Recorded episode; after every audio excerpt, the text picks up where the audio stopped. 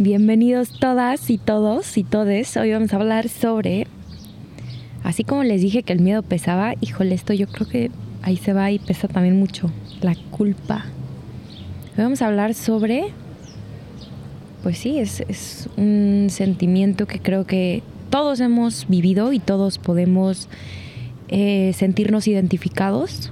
Y quiero contarte mi experiencia con la culpa y también cómo eso pues de alguna u otra manera me ha, me ha bloqueado muchas cosas de mí y de, de, de ser yo auténtica. ¿Qué me hace sentir culpable? Yo creo que mi sexualidad me hace sentir culpable. Yo creo que sentir placer me hace sentir culpable. Yo creo que que me gusta el dinero me hace sentir culpable y eso me encanta porque está totalmente relacionado con el, con el con la sexualidad, entonces me hace sentir culpable que me guste la fama, me hace sentir culpable que me guste mi físico. Yo creo que esas son algunas de las cosas que me hacen sentir culpable. Pues yo creo que estas culpas vienen de, bueno, o sea, de socialmente está, no está aceptado nada de lo que dije, pero sobre todo de mí. Esas culpas vienen de, de mí. Yo creo que el tema, por ejemplo, del dinero y de la fama y de es algo que, que viene mucho de, mi lado paterno de mi papá. Yo creo que él tenía un, es una persona increíble, yo creo que es, una, es un ejemplo para mí, pero, pero ha tenido muchos temas de culpa y, y bueno, él es, es, su tema, ¿no? Pero creo que viene mucho de ahí, de, de, de la culpa que él siente de no podernos dar, no habernos podido dar muchas cosas porque pues tuvimos una crisis económica muy fuerte cuando yo tenía 12 años y desde ese momento no, al, no han logrado recuperarse. Entonces viven con deudas, viven con... Obviamente es algo que a mí también me duele mucho ver, pero él se siente culpable de no podernos dar cuando realmente me han dado más, más de lo que podría pedir. O sea, pero él se siente culpable de no podernos dar. Mi sexualidad sí, yo creo que viene de que veía porno muy chiquita. La verdad es que siempre he sido una niña muy sexual, muchísimo, muy, muy, muy sexual. A mí me gusta mucho el sexo, me gusta mucho... Y no una, dos, tres veces. O sea, sí soy una persona muy sexual, pero también soy una persona, la neta, que, que le gusta mucho no compartir su sexualidad, porque no es así. Yo, yo, yo veo mucho con quién compartir mi sexualidad, pero me gusta explorar mucho mi sexualidad. Mm, con mujeres, me gusta tríos.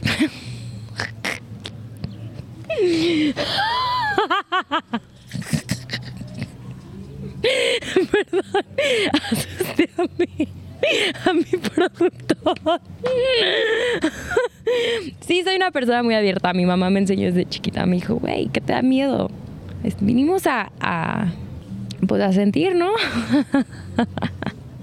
y siempre ha sido como o sea, a ver, desde chiquita a mí llegó y cuando tenía cinco años, o bueno, ocho, llegó con un libro que literal era de sexualidad y me dijo, a ver, vamos a sentarnos a hablar. Y yo, ¿cómo? No, ma, no me hables eso, por favor, tú no. Ya sabes, de que me tapaba los oídos y ya, la, la, la, la, Y mi mamá, es importante que hablemos de esto. No, no, no, yo no quiero que me hables, por favor, por favor. Es más, a mí me, me costó decir la palabra vagina hasta que cumplí 10, 20 años. Porque obviamente es un tema que a mí me generaba como asco. Y yo creo que sobre todo no es por, no viene de la enseñanza de mis papás, sino de un tema que yo tengo inconsciente que no como que me siento culpable de sentir placer y me siento culpable que me guste el sexo y me siento culpable de, de que me guste explorar. No porque me lo hayan inculcado, yo creo que es algo de mí, solo de mí. Y obviamente también tiene mucho que ver la sociedad en la que estamos. ¿Qué no puedo disfrutar por sentirme culpable? ¿O por qué me siento culpable de disfrutar? Pues yo creo que porque nos han enseñado a que las mujeres estamos aquí para satisfacer los deseos de los hombres. Entonces, como que yo, desde mi primera relación, yo para eso pensé que estaba, ¿no? O sea, como para... Es más, yo no sabía que las mujeres tenían orgasmos hasta que cumplí 18 años. Yo no sabía. Me, me acuerdo que estábamos en un viaje y una amiga me dijo, oye, ¿y, ¿y tú has tenido orgasmos? O sea, como que están hablando de eso. Y dije, ¿de qué hablan? Y me dicen, ¿cómo? O sea, ¿nunca has tenido un orgasmo? Y yo, no. ¿Y cuánto llevas con tu novio? Pues dos años. si estás escuchando esto, perdón. Pero ahí fue cuando yo me enteré que las mujeres tenían orgasmos. Obviamente también fue mi responsabilidad por no haber escuchado a mi mamá.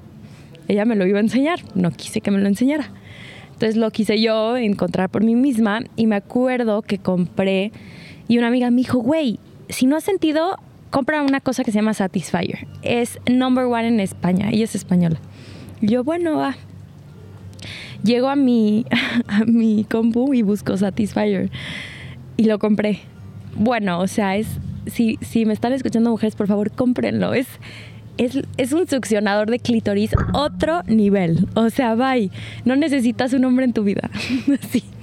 Y entonces yo la primera vez que lo sentí no fue con un hombre ni con mi novio. Fue con, fue con sí, con eso que había comprado.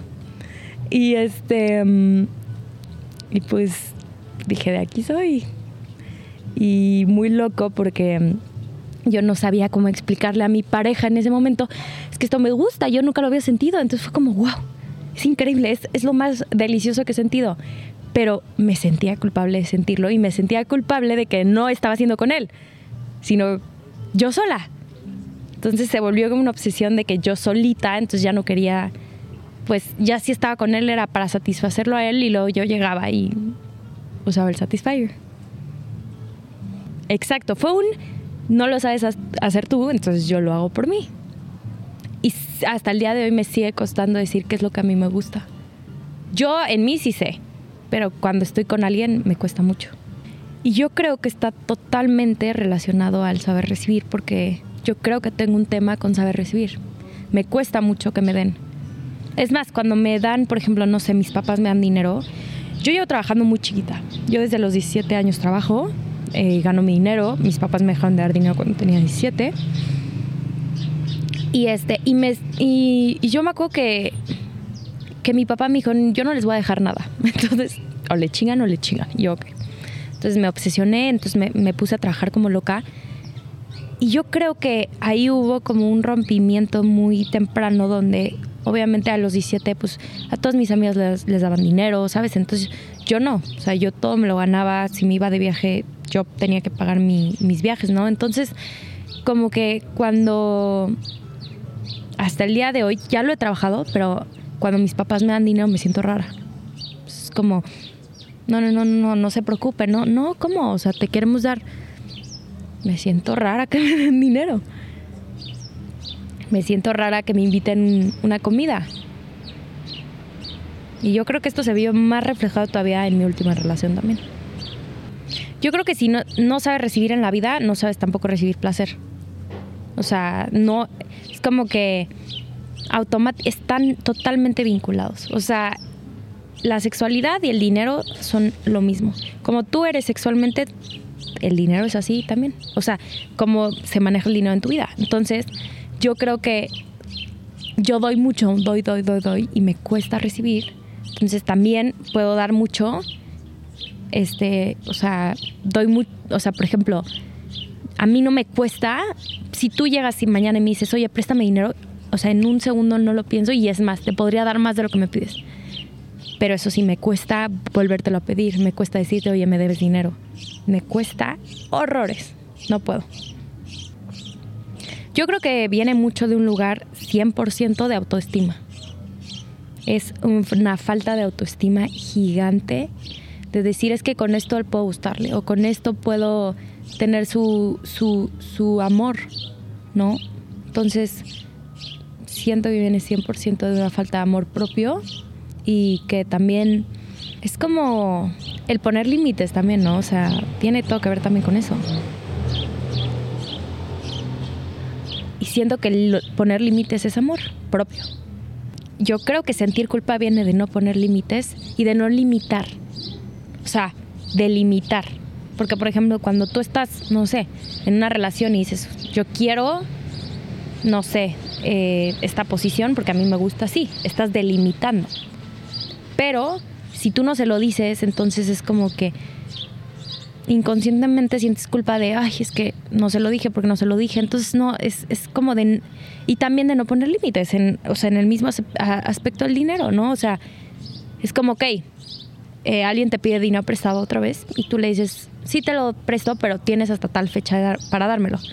Y pasa esa fecha y tú dices, bueno, es que la verdad es que no, no me gusta pedir el dinero, pero es tu dinero.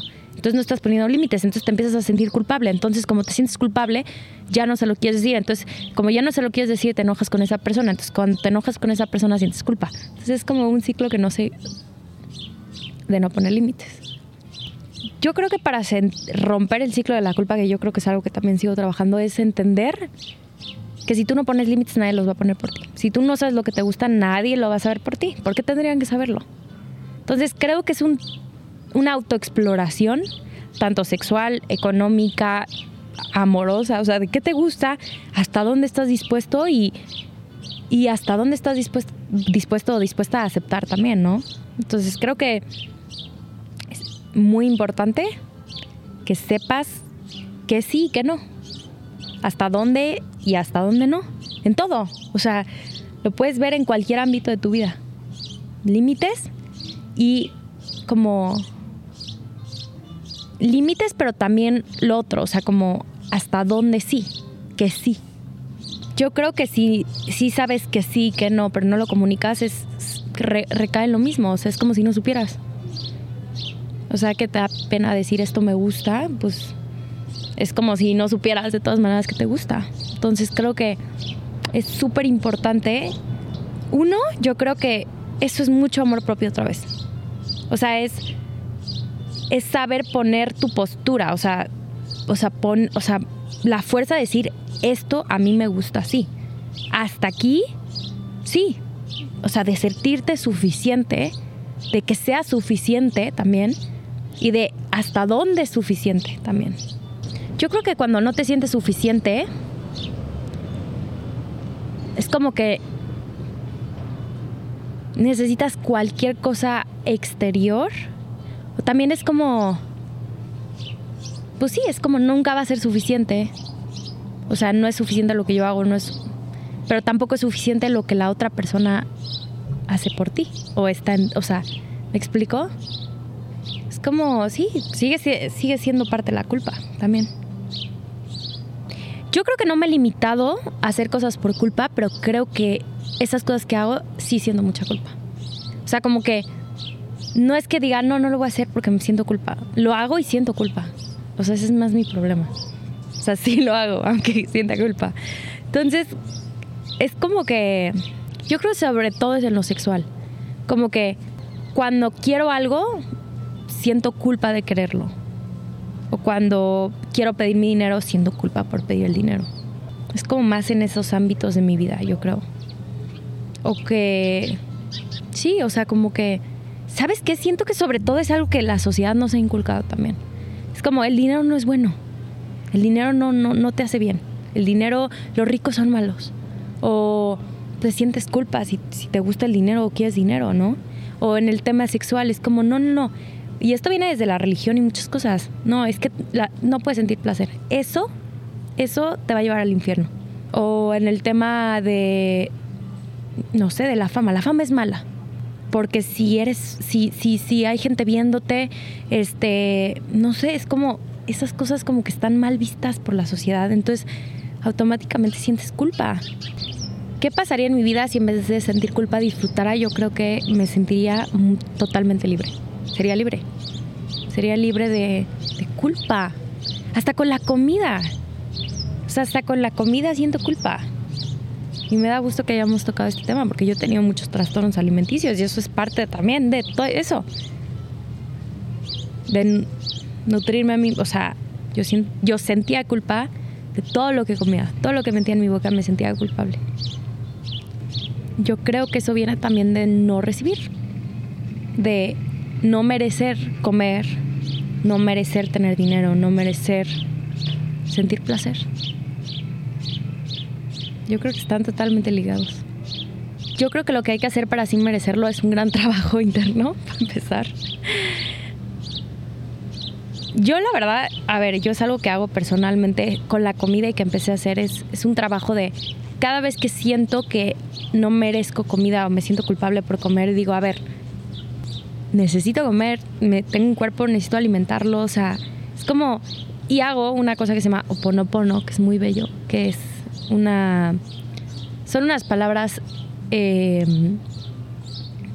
hawaianas, que es lo siento, perdóname, te amo, gracias. Entonces, yo cada vez, y eso como que destruye tu pensamiento, ese pensamiento malo, ¿no?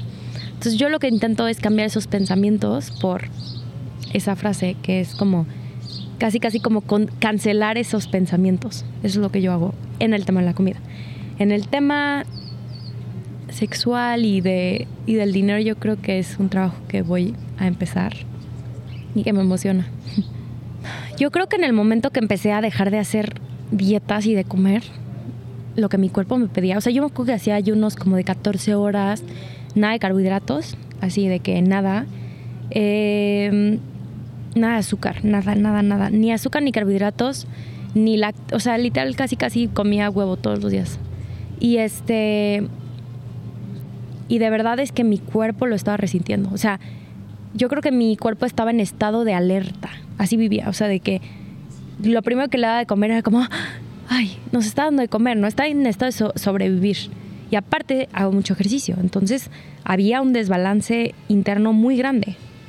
Y esto ha sido como literal por muchos años de mi vida. Yo creo que lo que, o sea, me hace sentir culpable de comer es engordar y como, ¿sabes? Obviamente al final cae también en, en querer gustarle a las personas, ¿no? Entonces es como, híjole, si yo, si yo engordo, este, bye, o sea, ¿no? Entonces siempre he tenido como esa obsesión de skinny fit y hasta el nivel de no me importa lo que le tenga que hacer a mi cuerpo, pero yo tengo que estar flaca. No me importa si tengo que hacer 10 horas de ejercicio, 4 horas de cardio y comer un gramo de proteína al día nada más para estar flaca. Hasta que llegó un nivel en el que ya era contraproducente, o sea, no tenía energía, mi cuerpo estaba como en déficit a tal nivel que se sentía como en como en sobrevivencia, o sea, tenía que sobrevivir. Entonces, literalmente lo que estaba haciendo mi cuerpo era guardar, almacenar la grasa para poder sobrevivir. Entonces, obviamente mi cuerpo era como, güey, ¿qué haces? no me estás ayudando en nada. Mi metabolismo muy desas o sea, no, no mal, hecho shit. Entonces, hasta que llegó un punto en el que dije, ya, qué hueva, ya estoy harta de las dietas, ya, ya estoy harta de las dietas, estoy harta de, de, güey, te lo juro, la próxima sí vas a ver resultados. No es cierto, güey, ya, no es cierto. No, no, no, ya, no, no te creo más. Hasta que me sentí y dije, ya, voy a empezar a trabajar con esa culpa. ¿Por qué me siento culpable de comer? ¿Por qué? Entonces, fue, literal fue cuando me, enfermé en como una semana mi cuerpo obviamente necesita comer para, para... Y mi mamá me dijo, si no comes, te lo juro que no te vas a, no vas a mejorar. Y yo, bueno, qué locura como cuando dejaba de comer, o sea, yo hacía ayunos, estaba, yo hacía ayunos de 14, 16 horas. Y esos días en los que yo estaba enferma, los primeros dos días me acuerdo que hice ayuno, mi cuerpo se ponía helado. O sea, así parecía así que estaba congelado y me sentía mal, empezaba como a temblar y mi mamá decía, tienes que comer. Y yo, ok. Entonces empecé como a comer más sano, a tener mis tres comidas al día, ¿no? O sea, y fue como que todo, o sea, me sentía mejor, mi estado anímico estaba mucho mejor, o sea, tenía fuerzas para recuperarme y, empecé a sentirme mejor. En cinco días salí de, esa enfermedad. Pero es como que sí, es, tan simple como come lo que, o sea, lo que tu cuerpo te pida, come, o sea, dale comida y ya, o sea, no va a pasar nada. Obviamente si te comes un pastel entero, no digo que si se te antoja está bien, pero no puedes hacerlo todos los días. O sea, es come sano la, o sea, la mayoría de las comidas que puedas y si se te antoja algo no pasa nada. O sea, todo, haz lo que quieras, pero no sientes culpa. Ahí está todo. El radica, no sientas culpa. O sea, y si te comiste un pastel y si sale la culpa, cámbialo por algo y digo, ok, ok, ya. Esto va a ser una motivación para mañana ir al gimnasio. O sea, es como cambiar ese sentimiento de culpa que no te lleva nada más que a una espiral otra vez de, de, culpa y de regresar al mismo lugar y de no, no avanzar. Estoy aprendiendo y trabajando el disfrutar. Pues día a día, yo creo que hasta ahorita lo estoy haciendo con la comida y yo creo que poco a poco va a ser con diferentes temas de mi vida, pero sí, es como en el día, ¿no? Llega al final del día y, ok, ¿cuáles, son, ¿cuáles fueron esas cosas que, que disfruté hoy? ¿No? Hago un diario y, y en ese diario pongo, ¿de qué he gozado hoy?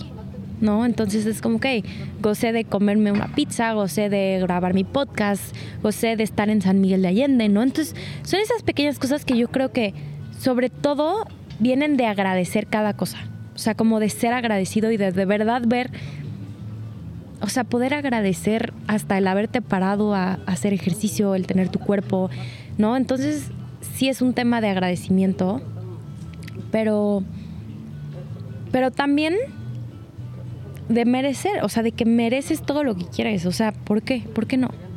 O sea, ¿por qué no puedes tener placer? ¿Por qué no puedes tener dinero? ¿Por qué no puedes... O sea, ¿por qué? ¿Por qué no puedes comer?